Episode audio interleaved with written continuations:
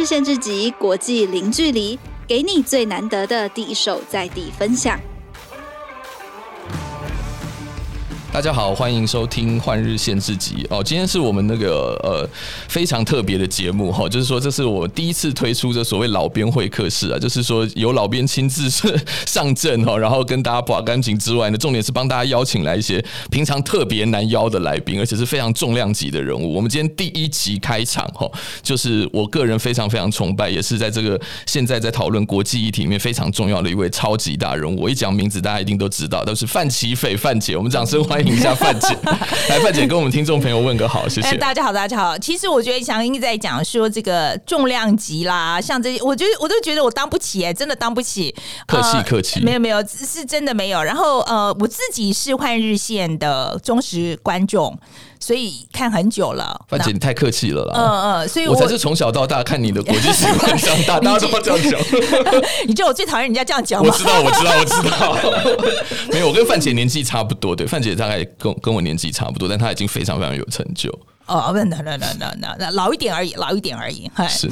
那范姐，您您这个我知道，大家现在都已经对你非常非常熟悉了。可是我觉得大家可能相对不晓得一点的是说，其实那可能是在在我这个年纪才才知道，就是我们大概六七年级生才晓得，就是范姐从很早很早的时候就已经在呃美国特派，而且是派驻了长达将近二三十年哈。那范姐可不可以请教一下，您当初那个时候在呃那时候好像有线电视台也才刚兴起，对不对？那个时候你怎么会就呃立志到美国，然后去开始从事这个国际新闻的工作，而且开始特派外派这样子？OK，每次大家在问我这个问题的时候，大家都觉得说，好像我好像从小立志要做特派员。OK，其实这个这个真的是一个时代的结果。我常常在讲，就是天时地利人和啊。我我是运气好，嗯嗯，因为我那时候在大学的时候呃，我是在八九年是大学毕业的。那八九那时候就是发生天安门事件嘛，哈。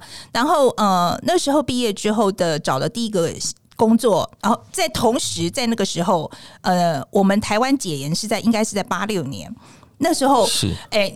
也就是说，我们台湾解严之后没有多久，然后就发生了天安门事件。OK，好，那这件事情为什么很重要的原因，是因为在台湾解严了之后，所以就有很多的那个媒体的位置开放出来。所以我在八九年毕业的时候，什么工作都找不到，只找到记者的工作。记者那时候很难考吧？那个时候没有没有没有，那个时候真的吗？哎，本来很难考，可是就是因为解严之后，就成立了很多新的媒体。哦，那个时候的新媒体，呃、那时候的新媒体就很多很多报纸就跑出来了。OK，所以那个时候我就在大学。毕业之后就找到了工作，就是到《民众日报》，那是在在当时被定位成一个党外报，所以就是非主流的报，非非非政党。那那时候党外指的是国民党外，对对，现在党外就嗯，对对对，对在当时它就是一个应该说是一个异议的声音了哈。那所以然后然后在八九年毕业之后发生天安门事件，然后呢，就我们台湾其实呃有呼应他们。那个时候，后来就发生了在中正纪念堂有一个很野百合，野百合哇，那是我排的。那时候我是跑新闻的第一条大新闻，嗯，所以我觉得这些事情就是说，我是在我是一个意外的情况之下进去记者这个行业，然后当然是因为做了以后也很喜欢，马上就留下来了。可是的确是那是一个非常对我来讲，野百合对我来讲是个人来讲是一个非常重要的事件，因为是在跑这个新闻的过程里面，我觉得我们记者。呃，的工作有多重要？在当时，你会给那么年轻，我才刚那时候才二十几岁，可是我会觉得说我在看历史，嗯，哦，我在写历史，嗯，OK，所以我觉得，然后我在。我在跟这些人讲话，这些人将来可能都成为历史人物，然后是对的，因为接下来接下来这些人的的确都成为都成为政治的高官，对，没错，都的的确就变成影响台湾非常非常深远的一些人，所以所以在当时来讲，我觉得这是一个意外的结果。然后后来到呃，其实后来我就到美国去读书，然后在在当时来讲，去美国读书是一个非常寻常的事情。嗯，我讲说我是东吴法律系毕业的。我们那时候还分英美法跟大陆法组啦。那我们班上我是英美法组的，所以我们班上有一半的同学其实后来都去了美国。嗯，所以在当时来讲，就是出国念书这件事情是没有什么的。嗯，我出去念书之后没有多久，就又碰上了另外一个捷径，就是解了那个电视台的。对。呃频道开放执照嘛。对，没错。然后这这告诉我们什么呢？就是有很多新的电视台跑出来，跑出来。对，然后呢，他们都要找记者嘛，哈。然后那时候就是在国外就要找那个呃特派员啦。是，所以是我是在这样一个背景下进来的。我意思就是说，今天我会去做这件事情是。刚好碰上台湾有这些剧烈的变化，真的，这不是我自己选择的结果。那我当然，我觉得我很喜欢这个工作，我做我也很努力做，所以说今天我可以做了很久。嗯，但是其实我觉得是这个应该是说时代的变化，其实是最重要因素。是，可是范姐，因为你念是念法律嘛，哈、嗯，你要念法律，然后去转新闻，现在人一定很难想象的。这我觉得不会哎、欸，在、啊、在我来讲一点都不奇怪啊，因为在当时来讲。嗯呃，去写报道的时候，我其实我法律的背景对我来讲帮助非常的大。嗯，那对一般的，如果说不是呃我的同业来讲，我觉得如果不是念法律的话，逻辑逻辑没那么好，是会有一点，我觉得会有一点门槛，应该是这样讲。就看到的时候可能会有一点抗拒，会有一点门槛。但是我们我因为念法律的关系，所以对这个这个东西对我来讲就相对容易了哈。这是第一个。那第二个当然是法律的。逻辑的训练的确是非常的，这个东西是扎实的，因为我们在训练的过程里面，的确就是有正反两辩不停不停的辩论的这个过程。因为再加上说实在，我大学念的这是英美法，那英美法对辩证这个东西是非常的要求的，所以说我觉得这个东西其实对我帮助非常的大。就是在看在做报道的时候，我其实常常做的一件事就是我自己会跟我自己辩论的。嗯，就即使是这样，看起来好像是这样，那另外一边又是怎么样呢？所以这个是一个很自然的结果。所以今天大家问我说，为什么会去念法律去做记者，去做记者，或是后来为什么变成特派员？这个其实都是我没有设想的。嗯，就是因为是。自然而然的去了以后就喜欢了，对，然后去，然后去了，的确是做了以后就很喜欢，这是这是真的。然后可是这个东西是没办法，我想有时候我想起来也有一点。有人会说，你为什么不去当律师啊，或什么的？尤其是我我们幻想以前的长辈应该会更更严肃。其实刚开始的时候，我爸妈对这件事情非常的反对，他就觉得说，你你为什么法律系毕业了不去考律师执照，然后不去好好做律师，考考司法官？然后为什么要去做记者？呃，我要再强调一点哦，其实，在记者在当时来讲，社会地位。并没有那么差，比现在高啊！哎，没有那么差，嗯、很多。对对，因为在当时，其实做记者是不容易的。好，因为你尤其在以前在媒体不开放的时候，其实那位置非常的少，几百个人考一个，现在大家一定很难想象。对，其实记者在当时的呃，就是社会地位没有那么差。那当然，后来就是媒体开放之后，我觉得就变得呃，是很多烂苹果害了，对不对？也不是，我我我常常都觉得，从业人员，我们的从业人员，我们的同业程度没有。不好，嗯，但是。我觉得整个后来的体局为什么会变成这样，跟媒体整个的变化是有关系的。我觉得不是人的，我一再讲说不是人的关系，是体制的关系。对，那个我现在听到很多记者，他平常的那个工作内容跟压力，他他能做出非常好 quality 的报道，基本是不可能的。我觉得很困难。再厉害，以前再大的记者来，你就他比如说一天要生八十篇文章，八十篇哦，那真的很疯哎。就他当然只能去照抄人家的东西，或者是怎么样这样。对，所以说我觉得我的我因为待了。够久，在这个媒体环境里面待的够久。我其实以 Cable News 来讲，我是待完它整个 cycle，嗯，就是它从出呃从一开始诞生到现到最后啊最高峰的时候，到 最高峰的时候，现在我觉得其实是下来了，嗯，就是这个。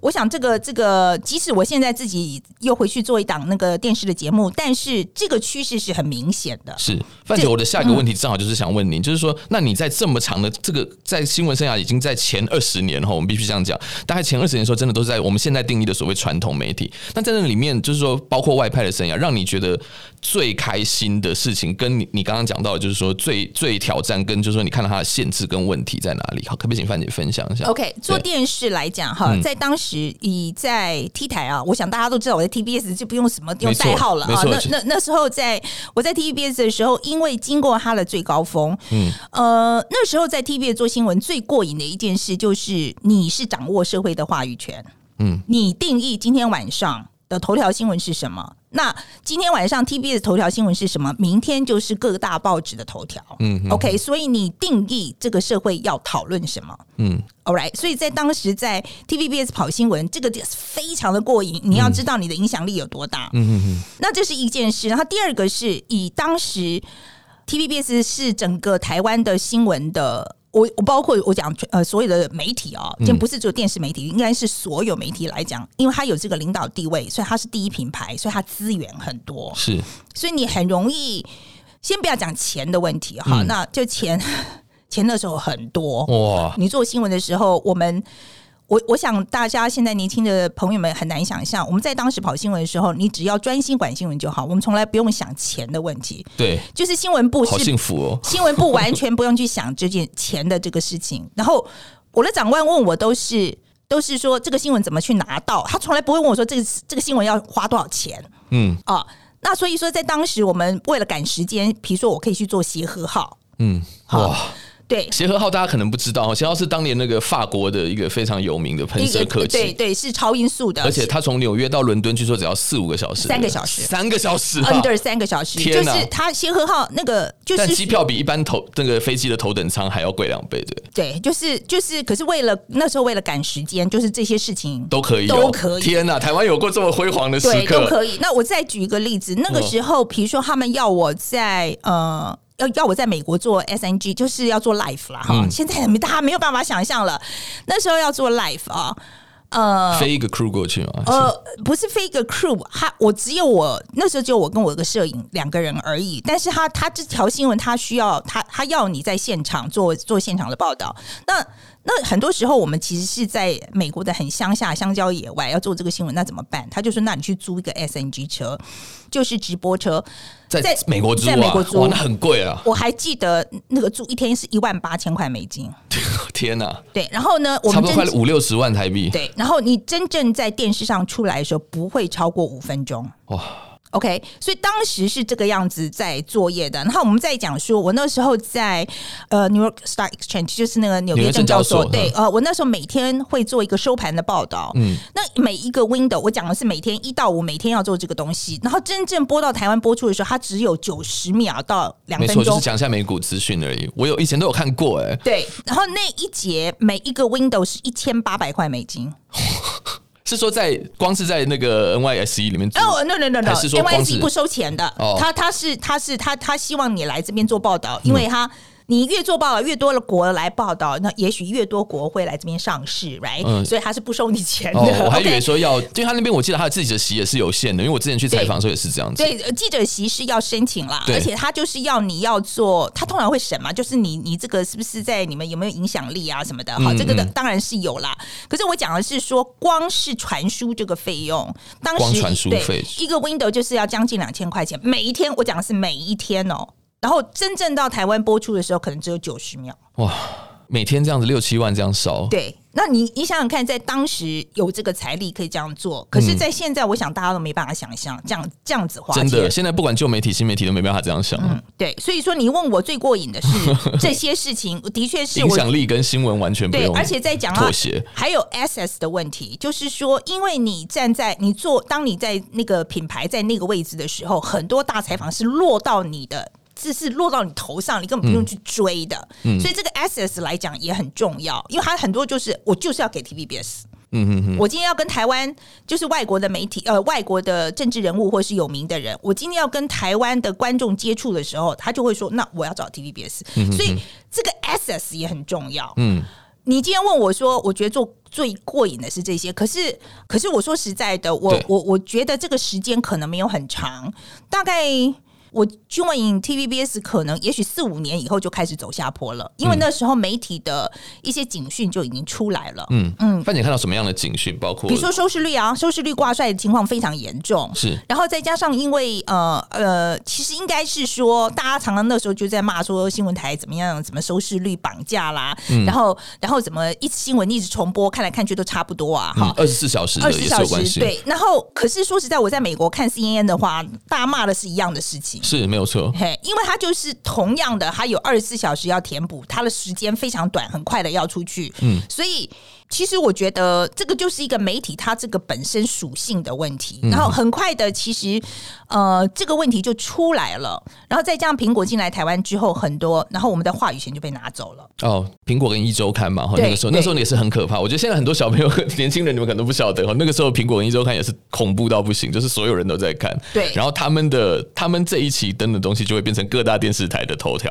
对，对，大概是。所以他的你当你话语权被拿走的时候，后面跟着的所有的东西都跟着跑啊。你的钱，嗯、你你的上广告的广告主，嗯，然后包括你的 assets，就是我刚刚讲到最 valuable，就是这个 assets 的部分也被拿走了，嗯、所以然后就开始走下坡。那走下坡的时候，然后再加上说他这个对于收视率非常重视这件事情，就变成一定会势必会影响到你的编辑方针嘛，嗯，然后。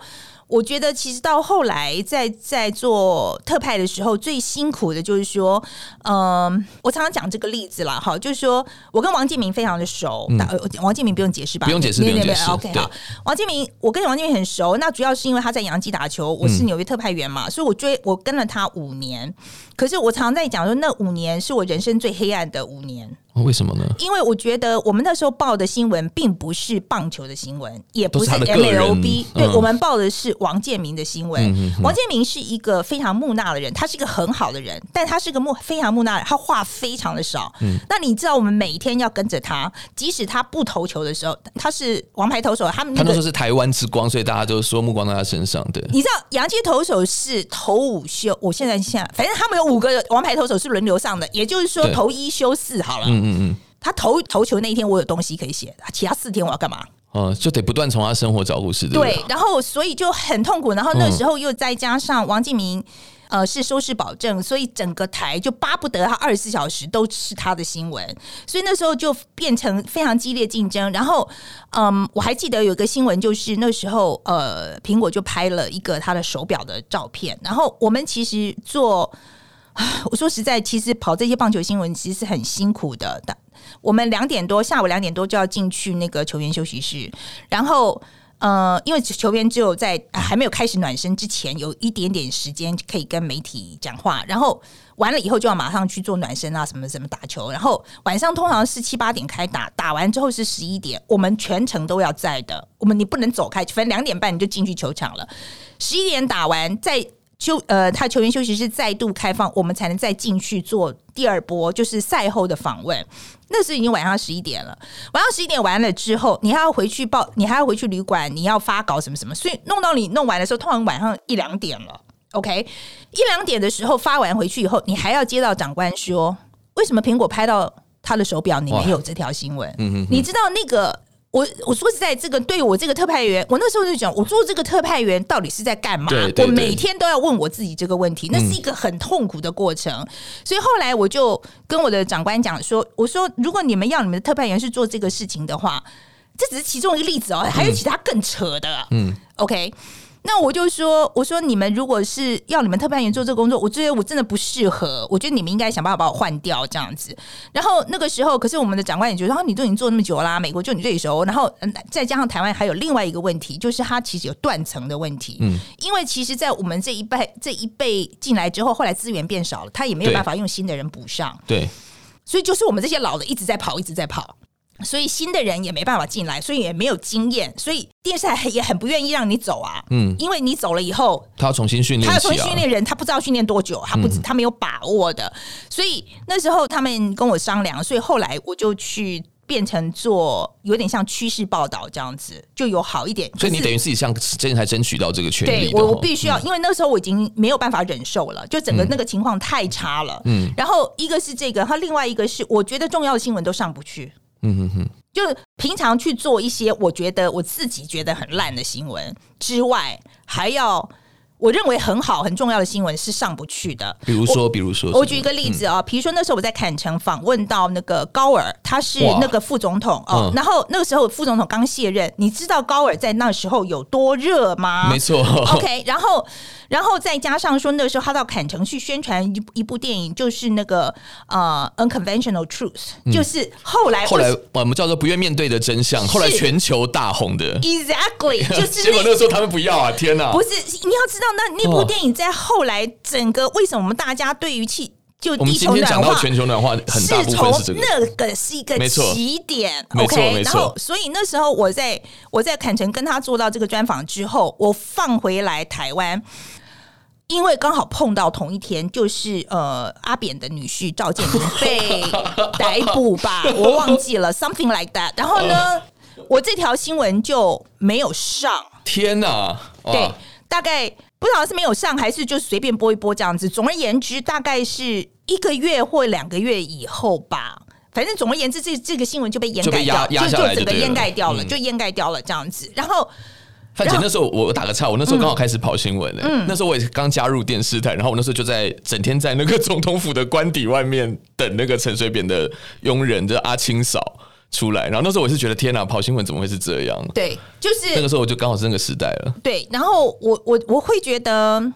其实我说实在，我觉得我们那个时候做的工作叫 Beat News，Beat B E A T 啊，在美国来讲 Beat News，那美国那个分工非常的细。细，所以像我们这是我们是一线的记者，然后后面可能还有呃 writers，就是把大家综合的东西写在一起，然后他们还有专门最后我们看到像 C N 记者这种，他其实最后做 present，是，所以今天我们在讲说我们看到外国，比如说像 C N 的报道，他其实是一个 team 在做一个一条新闻，不是像我们这样一个人从头做到尾这样子，所以在当时来讲，我觉得我不是说 B News 的工作不重要，而是我是真的觉得你不能只做这个。嗯，好，就，as as a reporter，你不能只做这个，因为你只做这个时候，你只看一个一个事件非常小的一个点。那你你怎么成长呢？所以你必须要说，我觉得你必须要训练这个记者，他除了看这个点之外，他还能够看线，他能看看面嘛。嗯嗯嗯。OK，你这个你这个记者会成长，你这个媒体的报道会成长。嗯。可是在当时来讲，我们所有的人都是 B News，嗯，就只能 B reporter，我们只能做整个电视台都是 B, 就就我们 B reporters，你只有 B reporters。对，新闻上到最后的，也就是一开始那东西的呈现，对，就只有那样子而已。OK，所以它就会变成一个非常浅碟的报道。嗯哼。OK，然后所以在后来其实就实在没办法了，是。就是呀，太多事情发生，到时候实在没办法，所以后来我就离开了嘛，就离开了。嗯、可是问题是我在 TV 的最后那段期间，不是在做趋势吗？对。呃，那时候我就常常去戏谷报道，然后那时候我就看到美国的新媒体其实已经上来了，而且他们非常的蓬勃，而且传统媒体已经被打的完全不可，已没有招架能力了。那时候好像是哈芬顿邮报最红，对不对？对，那时候还在 portal，呃，我们叫 portal 的，就是像 portal 的这种，有点像比如说我们的雅虎啊，或者之之之类的这样子。嗯、可是现在来看都觉得老了。OK，在当时是是是是。最新的东西，但但是我觉得那时候已经看得出来，就是传统媒体这些 Lex Media 是视为了，是这个趋势大概是定了。就是在这个时候，大概是呃几几年，西元几年的时候，我看我想一二一二一二二零一二一一一二了吗？已经一二了，二二零一一二零一二。呃呀，差不多那个时候，因为我离开 TVBS 是二零一五嘛，嗯、哼哼，所以在呃二零一一、二零一二，我在帮他们做那个世界翻转中的时候，是差不多那个时候。所以那个时候是，比如说像 Vice 啦，像这些很红，对对对对，然后还有呃 BuzzFeed。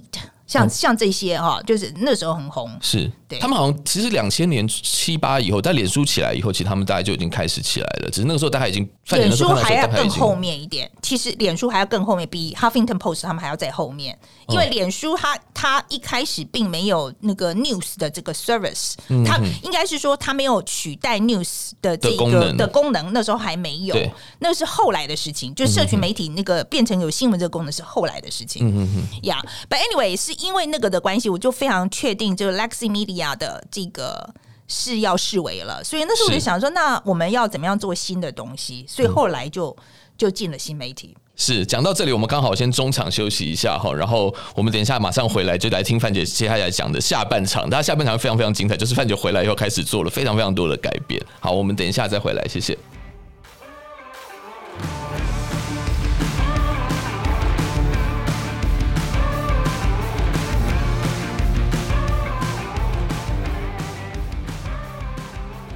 好，欢迎回来节目哈。呃，刚才听到范姐讲她的这个新闻前面前半场是非常非常的精彩。然后范姐现在开始回来台湾以后啊，透过新媒体做国际新闻，可以说是更有声有色哦。这边就来请范姐聊聊这一块了哈。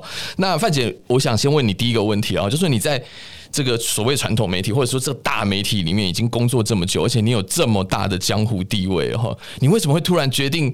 哇天呐！我从头开始，然后我就是用用新媒体的这个社群的这个东西开始做媒介，然后我开始重新做那个起心动念到底是什么？我想应该是大家最好奇的一点。OK，我觉得那个时候，我我讲的说，那个时候其实，在传统媒体，我自己有一些观察，有一些有一些关卡我过不去了。哈，就是我觉得做那个呃做 B News 的这一个做 B Reporter 这一个生涯，我觉得我已经。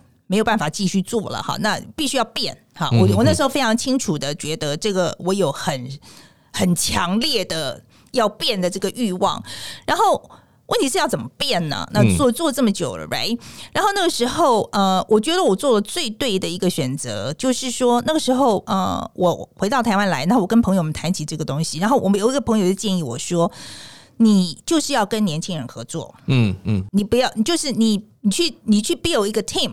然后，然后就是跟年轻人合作，所以那时候我就找了呃张嘉玲。嗯，好，社传说中的社群女王，社群教母，社群教母，社群教母，社群教母。然后那时候我其实人还在美国的时候，然后我就找了嘉玲，我就这样说，我我需要做这个东西，可是我我没有我没有概念要怎么做啊，所以嘉玲后来是，你知道我在美范琪斐美国时间这个东西，就是在脸书的 account 是嘉玲帮我 set up 的，哇，对，他其实是真的嘉玲呃牵着我的手这样子一步一步一步教我的，哈，就是说你这个东西你社群。应该要怎么样呃操作啊，或者什么的。然后我记得那个时候呃，在刚开始的时候，我就觉得说，哎，我不是就已经找了一个小编吗？那就是有。嗯接下来应该就完全由你来负责这样子。嗯，可是我觉得嘉玲那时候就非常坚持说，范姐你一定要自己亲自上去，呃，比如说留言，或者是说呃有网友来留言的时候，必须要自己一定要上去回复。嗯，可是这一点在当时我来讲，我会觉得非常奇怪。因为我第一个我是觉得我们传统媒体的做法，我新闻做完我已经结束了。没错，没错，接下来的事情你们自己去处理。对，我觉我觉得这个是传统媒体的一个。就非常的这个是，就是我最重要的 energy 是花在前半，就是我去搜集新闻这个部分。当我把新闻交出去之后，我我的工作结束了。嗯，可是，在做社群这个时候，我就理解到说，no，嗯，其实才刚开始。没错，内容只是一个讨论的媒介而已。对，其实才刚，你真正的工作才要刚开始，你真正的沟通，你跟读者的沟通是这时候才开始。然后刚开始的时候很抗拒，可是。你做一阵子之后，我其实还蛮乐在其中，因为你要知道说，我们为什么做新闻，当然还是希望自己的新闻被看到嘛。没错，就前面讲的影响力嘛。对，那你的新闻被看到之后，还有人愿意跟你讨论，这个是多么珍贵的一件事情。所以到后来，我会。我会其实到我到现在还在讲，我们脸书的每一条留言、每一条私讯，我一定每一则都看的。哇！我一定每一则，我没有办法每一则都回，但是我一定每一则都看，因为我真的觉得这个是。人家来看你的新闻，他的反应是什么？你就是从这里看得到的。嗯，OK，所以这个这个就是社群媒体最大的魅力，哈，也是也许你可以说是它的缺点，但是我觉得它的特性就是这个。嗯，那我觉得那个时候，我觉得我做最好的一个决定就是，我的确就是放手。我找了年轻人来跟我合作，而且我就放手让他们做，嗯、我从来不管。真的、啊？对，我就是给他一个经费，然后我就跟他说：“你觉得怎么做就怎么做。”嗯，我从来不问的，然后我也不问 KPI。你的内容呢？你的内容也是自己，应该是要自己做吧？对不对？我的内容我们自己做，但是我就是。给呃嘉玲一个素材，然后我会问他说：“你觉得这个东西怎么样处理比较好？”然后嘉玲就会去帮我把它做成一个网络语言的东西，然后就从他做的方式，然后我看他跟网友沟通的方式，我也在学啊。嗯哼哼。所以我现在就是说，我每次有我跟我同辈的朋友来问我说，到底要怎么样操作这个东西？我说你没有别的路子。就是要聊了，K，嗯哼哼，你就是要聊了，K。哇，这三句这三个字讲起来，其实、嗯、听起来很有趣，可是很沉重。对，你就是要聊了，K，就没有别的方式，你就是要自己亲上火线，嗯，你要自己去看，自己去面对、嗯、，OK。然后另外一个就是，我真的觉得跟年轻的朋友合作非常的重要，因为是他们这个东西是他们。出生就在那里的东西，他们是在这个社群媒体里面长大的。我们我们这个跟我们是后来进来的，这是完全不一样的。这对他们来讲是一个原生的环境，OK？嗯，嗯。所以我觉得在呃，尤其社群方面的东西，我我觉得那时候我做的很对的一件事，就是我从来不管他们。范姐那时候我们就觉得说，可是可是天哪，就是就是因为大叔大家都习惯，对我这个世代的观众来说，然后我们就习惯看到范姐站在站在那个纽约证交所或者是那个白宫前面，然后连线那样子哈，就突然看到哎天啊，范姐摇身一变，然后居然就是说那个影片上变得像跟现在的网红一样，会有些字幕跳出来啊，或者是范姐甚至在节目上搞笑或者什么的，我就想说哇，范姐你的转变怎么可以这么大？那个那个支撑你的那个转化的。那个那个源头到底是什么？哦，我觉得，我觉得就是从一个很端的，我们在讲说很端的，就是电视台的记者，嗯、然后到现在，比如说真的就是网红，然后很多人就会说是网红，我觉得是是网红。对，我不是说范姐是网红，我是说现在很多网红。其实那我是网红啊，真的、啊，请听你叫我网红，真的。好，范姐是优质网红。uh, OK，我我觉得因为那个网络的表现方式不一样，然后嗯。呃我觉得我我其实相对之下包袱是少的，因为我一直在国外的关系。嗯嗯嗯。啊，我觉得那时候台湾的观众会看到我，他们其实就是看到我的，比如说在国外做报道。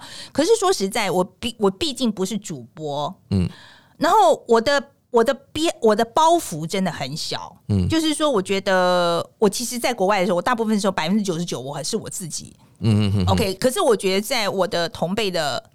呃，比如说像念华他们，我觉得他们很难，他们很难，他们这个不是不是这这个养成的过程完全不一样，这样子是。可是对我来讲，我觉得我我本来就是这个样子啊，反而更可以做自己。我觉得，嗯，呀，我就我本来就是这个样子啊，嗯、而且我也不觉得说做就是我在我做这一行做这么久，我从来没有必须要为我这做的这个职业去。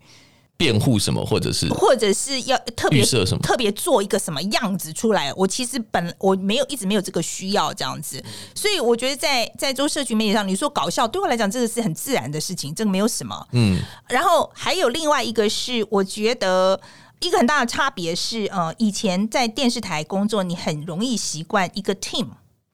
你的工作方式是一个 team，尤其是比如说你现在一个，我现在我现在回来以后就那个那个感触就很深。嗯，比如说你是主播，你的后面其实可能有很多人。对，就你就当你看到一个主播在电视台上面在播的时候，他后面人很多啊。嗯，他可能有很多的，他可能有他很多记者，然后有很多呃，还有导播、导播对编辑，然后然后。才能够把这个节目呈现到电视前面，对不对？所以，所以他其实做的是很大的一个工，一百件事里面中间一件事。嗯，大家看到的是主播没有错，但是事实上是可能是一百个工作里面他其中一个工作。可是我说实在，我在外面跑的时候，我们就 team 非常的简单，就是我跟摄影两个人，其实就是现在自媒体的操作。嗯嗯嗯，因为我们驻外的关系，我其实就是没有没有。我没有别人可以用啊，我就是只有我跟我摄影两个人，所以我们已经很习惯在当地找资源，这样什么都要自己做，你就是自己开车自己，就是这个是一个很自然的事情，所以我在调试上并没有问题。所以我今天我回来，我今天做自媒体的东西，我我像我录 Today 看世界，嗯，我没有 technician，我都是自己录的。天哪，真的啊，我还以为说那背后有一个团队啊。我们的我我可以讲一下那个 Today 看世界的这个人员的配备了哈，是这个样子。我们有我们写文稿的写手，现在 full time 是三个人，嗯，只有三个人而已啊。然后然后我们有一个后置团队，也是只有三个人在轮班。嗯哼哼，我们基本上这样子就做完了。哇。不到十个人，这个如果以电视台的规格很难想象，以新媒体的规格来说，算是刚好了。对对，就是说我们就是做文稿的三个人，然后呃后置其实基本上是每天一个人。你要知道，就是说，因为它是每天更新的，这样想起来就有点多。对，对，每天更新，所以说其实我们我们是一个非常 compact，就是其实那个 team 非常的小，而且。其实我们最早开始做的时候只有一个写手，是现在变成越来越复杂之后才变成三个的。以前一直都只有一个写手。其实，其实看世界，老实说，应该说是两个写手而已。嗯，OK。所以我觉得，呃，这是自媒体的特性，它就是人员非常的精简啊、呃。这是它为什么有效率？因为人员精简的关系，所以你成本可以压很低。所以我就可以把我觉得最重要的。所谓的新闻的内容，我的我的 resources，我所能我的我最好的人，我意思就是说我的脑力是放在做新闻上面。嗯、哼哼 OK，而且不用再跟条条那个传统媒体，也不是说传统媒体，应该就是说你不用跟组织里面的各种条框妥协，你就真的可以做我自己最喜欢的。我觉得它就是它就非常简单，就是它的好处就是它非常的简单，人也很简单，所以所以你我们来，你就是写写新闻。好，就是我们这个东西就是很单纯的。我今天有一个五到七分钟的 window，然后我在这里面跟我的观众好好的沟通一条新闻，然后一整天我就只做这件事。嗯嗯嗯。OK，所以这是自媒体的操作的方式。然后现在我呃，整个看世界的新闻的写法，我可以跟大家解释一下哈。它是这样，我们在前一天，比如说差不多早上十点多啊，我们的写手就会丢出选题，丢出选题之后呢，呃，我们。自己组内会先讨论一下，然后呢就会 pass 到 Line 的群组去，我们会丢五个题目给他们，嗯，然后由 Line 的那那边他们也有一个编辑的群组，他们会做一个最后的选题，嗯哼，OK，我们通常我会通常会让他们选，因为 Line 他们有数据可以看，嗯哼哼哼，OK，他们有后台数据可以看，他他们我会觉得他们最了解他们的观众，嗯，所以说我把最后的这个选择权我通常会让给他们，但是我们有互相有一个 agreement，就是说。我有最后的决定权。嗯，当我觉得说有更好、更重要的新闻的时候，我可以抽稿的哈，所以我有抽稿的能力。呃，选择这样子，所以他选定这个选题之后，通常是差不多下午一两点这样子。然后呢，写手就可以开始动工，开始去写。我不管他们的 working hours，就是我们从来我们不不来上班的，我们所有人都是 work from home，work from home，对，而且是 always work from home。OK，对，其实现在新闻编制应该是这样比较对，对对，就 always 这样。然后，所以他们他们就是。他们的开始动手写新闻，他们的截稿是隔天早上八点，八点之后，我跟另外一个写手就会上，我们会上线，好，就针对他写的这个新闻的内容，我们开始做编辑。那所谓编辑的话，就是呃，该该查的都要查，日期对不对，数字对不对，啊、呃，这个逻辑对不对，好。然后如果说我觉得写的不好，我有可能整段拿掉重写。对啊，就所以这个，所以我所以我会有一个写手 stand by 嘛，哈、嗯，就是这个不对，就整个拿掉。嗯嗯。老实说，他们刚开始写的时候，常常会碰到百分之八十都被我拿掉。嗯，基本上是整个东西重写了。OK，可是就是练着差不多练，通常要差不多超一两个月，他就会知道说。你应该要怎么写？嗯，我看你也等于是在带这些新的新的新媒体的新闻人，然后可以这样讲。呃，是吧？我觉得是，是我也是吧。然后我、嗯、因为我有我有我的要求嘛，就是你这个结构要怎么样？嗯、我对结构非常要求。嗯，所以你你要告诉我从 A 到 B 到 C 到 D，嗯，你的逻辑是怎么来的？那我就看了有问题，这个东西就不及格这样子。所以所以这个东西，然后我又要求要很立体，所以你不能够给我只有单一的 point，它必须要是一个。是这样，是这样，这这边这样看，这边是这从这边看是这样，就是它必须要是一个立体的。我要求蛮高的了哈，是这是没有错。然后反正我们有差不多三小时时间可以来做这个东西。然后我们还有一个，我们还有一个外部审稿人。然后这个外部审稿人通常是，比如说我们写泰国的东西，我们就会找一个泰国的朋友来帮我们看。哦，一个通常这个是泰国的新闻的 YouTuber 啦，或是什么，他比较网红或者什么，他平常就观察时事的这种。懂懂懂。呃，OK，好，还有一个小小的顾问团的概念。对对对对。然后呢，我们这个也现在也运作蛮成熟了。我们马来西亚也有人，然后泰国。韩国、日本，避免出一些他们当地觉得说不接地气的错，这样子。呃，对，然后还有一些，我常常跟他们讲的，你只要保证我们不要出一些大白痴的错误就好了。OK，观点是可以互可以可以 debatable 的，但是但是、就是、但是事实性错误是不行。对，就是比如说有一次我们写一个泰国有一个曼谷里面有一个贫民窟，我们写还有一百万人，这个我们是抄曼谷时报的。嗯，结果曼谷时报报错了。对，曼谷时报错了，其实只有十万。然后这个东西就是要。就是要泰国人看才看得出来啊！我们我们，you know，对我来，对我们来讲，一百万跟十万，不见得知道呀。Yeah, 嗯、OK，所以总而言之，这是这个。然后我们差不多，我十一点多、十二点会去录，录完以后就交给后置，后制。就去做后置，大概是七八个钟头，所以晚上大概七点到八点就会出来。对，所以整个是差不多三十个小时。嗯嗯，这个太可怕了。我觉得，就是我刚听到这里，我已经觉得说，可是三十个小时这样听起来就已经是我们光听就已经很长了，何况你是每天这样子，这个。嗯每天这样做啊，就是我我真的想问你范姐一个问题，就是说支撑你这样每天，以前在特派的时候，我相信就是说大新闻来的时候应该就是很忙嘛，然后平常大概平常像范姐刚刚讲的，平常百分之九十分以上是自己的时间了哈。可是现在你回来这么投入的，每天几乎不间断的做这件事情，然后范姐还开了其他的节目，比如说匪夷所思或者是说故事的人嘛哈。那你做了这么多事情，就是却这么投入，然后那个背后的动力到底是什么？是真的很开心吗？还是说？为什么为什么会愿意花这么多力气？我觉得感觉比之前还要累。哦，是是是比在做特特派特派的时候还要累，没有错。对。可是呃，我要再讲，就是说，嗯，现在这个工作模式不大一样，因为它是一个 team，它 actually 是一个 team 在做这样子，嗯、所以我自己的就是我其实写手在写的时候，我也不用跟着他写、啊。一开始一定很累吧？你还要教他们。对对，刚开始会啦，可是就对对，上路之后，其实现在就还好。那可是我觉得你的确是要有一个 passion。你的确是要对这个东西，你要有很大的热情，不然是没有办法持久。所以我常常在跟年轻的朋友们在讲的时候，他们在想说，你们他们想要做内容，想要做 content 的话，我觉得第一件事要找的就是你要去找一个事情，是你想要说什么，但是你这个想要说这个话，你感觉非常的强烈，你非讲不可，你要到那种程度的时候，你去做，你才有机会。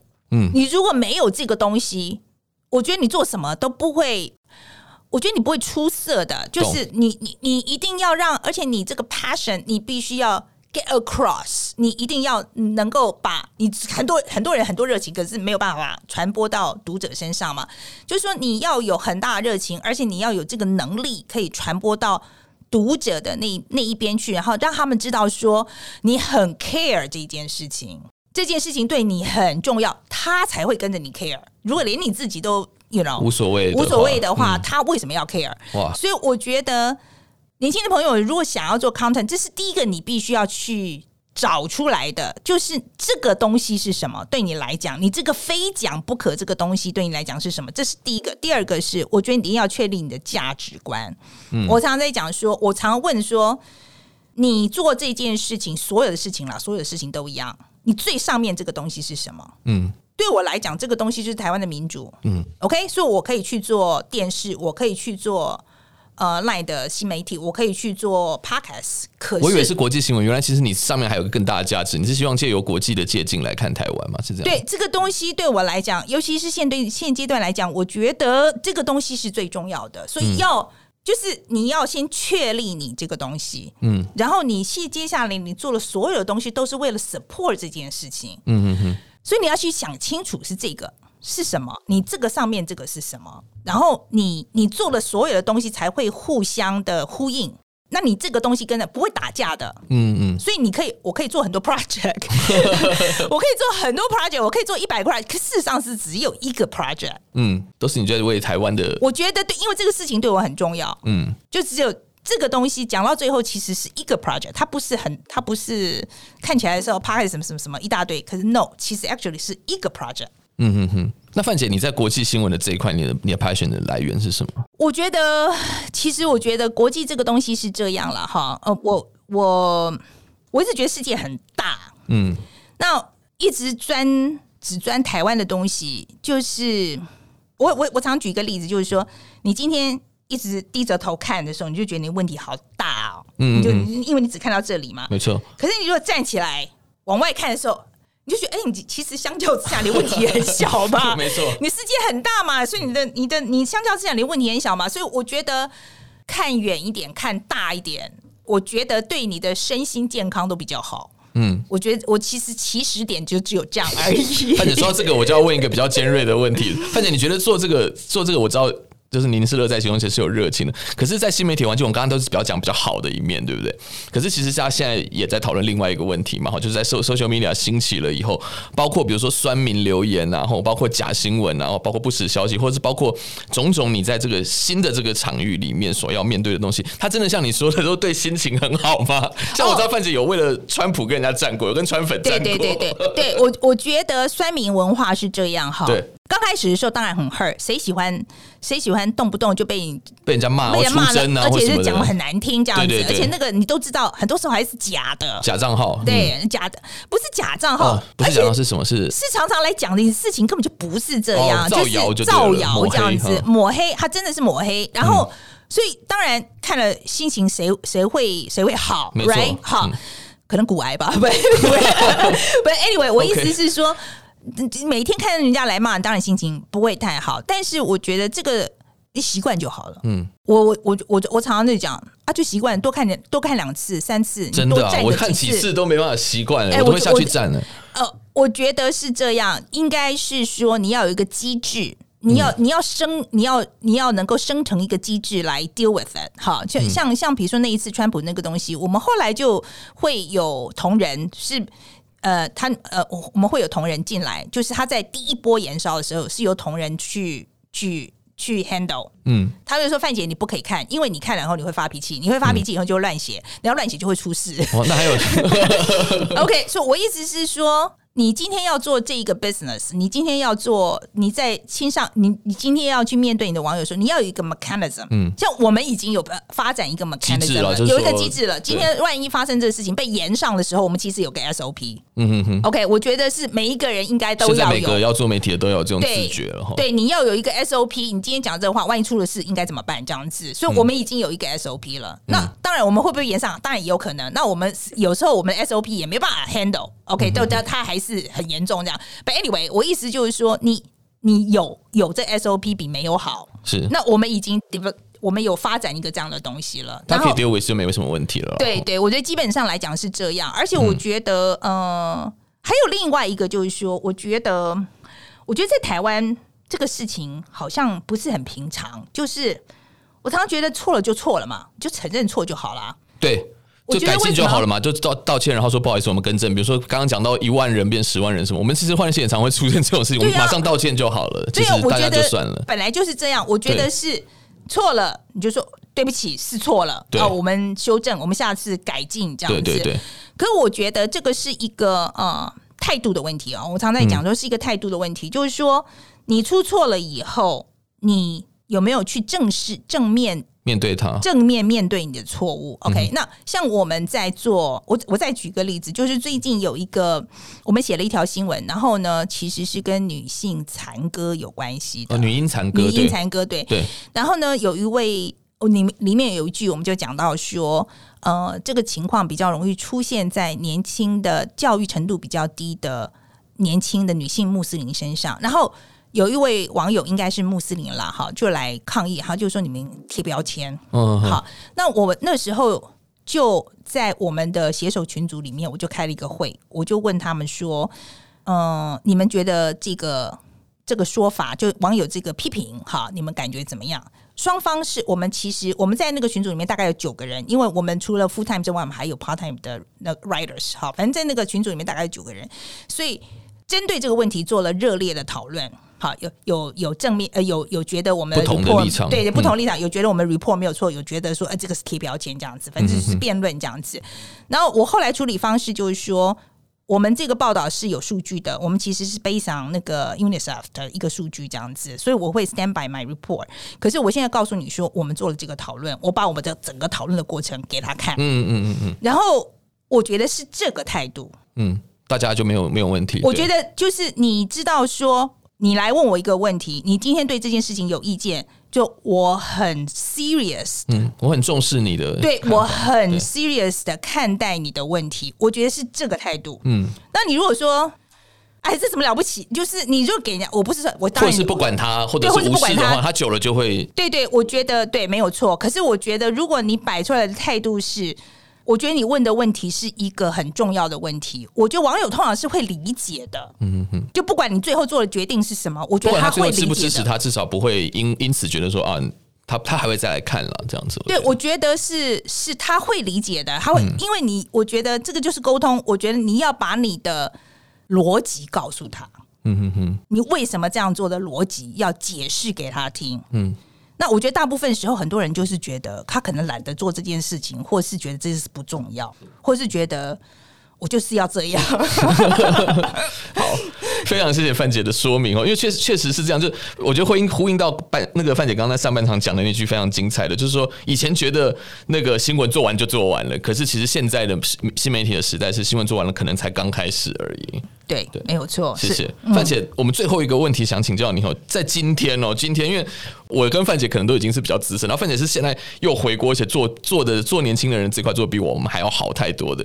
但是我想问，就是说范姐，对现在我现在还刚好就是好死不死，我对新闻很有热情，甚至是对国际新闻很有兴趣的人，然后在现在这个时代的话。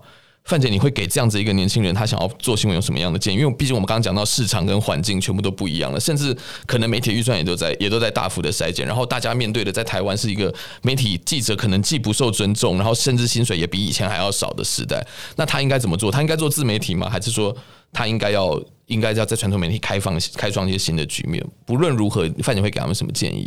我觉得你要做自媒体。嗯，刚开始起头的时候，一定要从先从自己开始，一定要从自媒体开始。我一再讲的就是说，你一定要先找到你心里那一把火在哪里。嗯，你如果没有那一把火，你到哪里去都不会成功。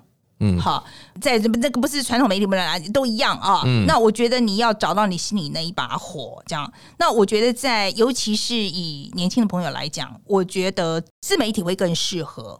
那传统媒体毕竟它是一个很大的机器，所以你进去之后，你就要有心理准备。你只是先去，你必须要先从小螺丝钉开始做。是 OK，然后传统媒体的这一个这个这么大的机器，它的运作的方式啊什么的，其实它需要很长时间适应了啊。所以，所以我会觉得年轻朋友 bypass 它吧。嗯，真的、啊、是有点像是，其实我觉得有点像是说，先鼓励大家先创业，还是先去大公司工作的感觉一样。自媒体有点像是一个小型的创业了。哦，我觉得现在做媒体，尤其是你，嗯、你要先从自媒体开始做，因为我真的觉得你要找到自己的声音。懂我觉得你到传统媒体去，这个是绕一个更远的路。嗯哼哼。所以我会觉得，可他基本功都还不会，你会不会觉得说他？我觉得这个还说基本功就是在这个自媒体的过程中就练起来了。我觉得就是要不停的写，不停的跟读者沟通，然后不停的看别人写。OK，我觉得努力的人是这样子的，嗯，好，然后呃啊，你如果不学的话，也有可能你就自成一格，成了一个怪兵器，这是也有可能啦。有，现在很多，对对，也有可能啦，这也不是不不可能这样子哈。那我觉得看每个人的选择嘛，嗯，可是我觉得精益求精绝对是必要的，嗯，所以说你要不停不停不停的跟你的观众做互动。嗯所以这个东西你绝对不能够，这不能松懈的啦。就是这个部分绝对不能松懈的。你是你不停要去看为什么呃，就是人家来问你问题，一定要一定要很认真的去思考为什么他会来问你这个问题。这样就会开始进步了。对，就会你这个就是你进步的第一步。嗯，谢谢范姐。不不会，我希望对大家有帮助啦。嗯，然后我我说实在，我觉得我觉得我老师，我我我我我常常看，就是说，比如说我百灵果就在我们旁边，然后。嗯呃，像敏迪啊，我们常常跟他讲，我都觉得，我觉得我的创新的精神已经跟他们比起来差很多了，嗯，已经差很多。因为我觉得，真的年轻人，毕竟他们就，他们我常常会让我觉得非常 amazing，就是就是啊，哎，这样做，哎，很有趣，哎，就是我好，这是另外一个另外一个，我我我觉得可以给大家建议的哈，就你如如果一开始觉得很很困难的话，找一个跟你志同道合的两个人一起做。嗯，有伙伴可以互相激励会比较好。对，我觉得当你有一个有一个 team teammate 的时候，是你会互相激励往前走这样子，然后会让你的工作有趣很多。嗯，了解，非常谢谢范姐。我相信这个是不止在媒体这一行，其实在很多地方都一样，找到热情跟找到伙伴，我觉得这是非常好的建议。好，我们真的非常谢谢范姐今天跟我们来聊这么多哈，谢谢。那我们就大概到这边结束。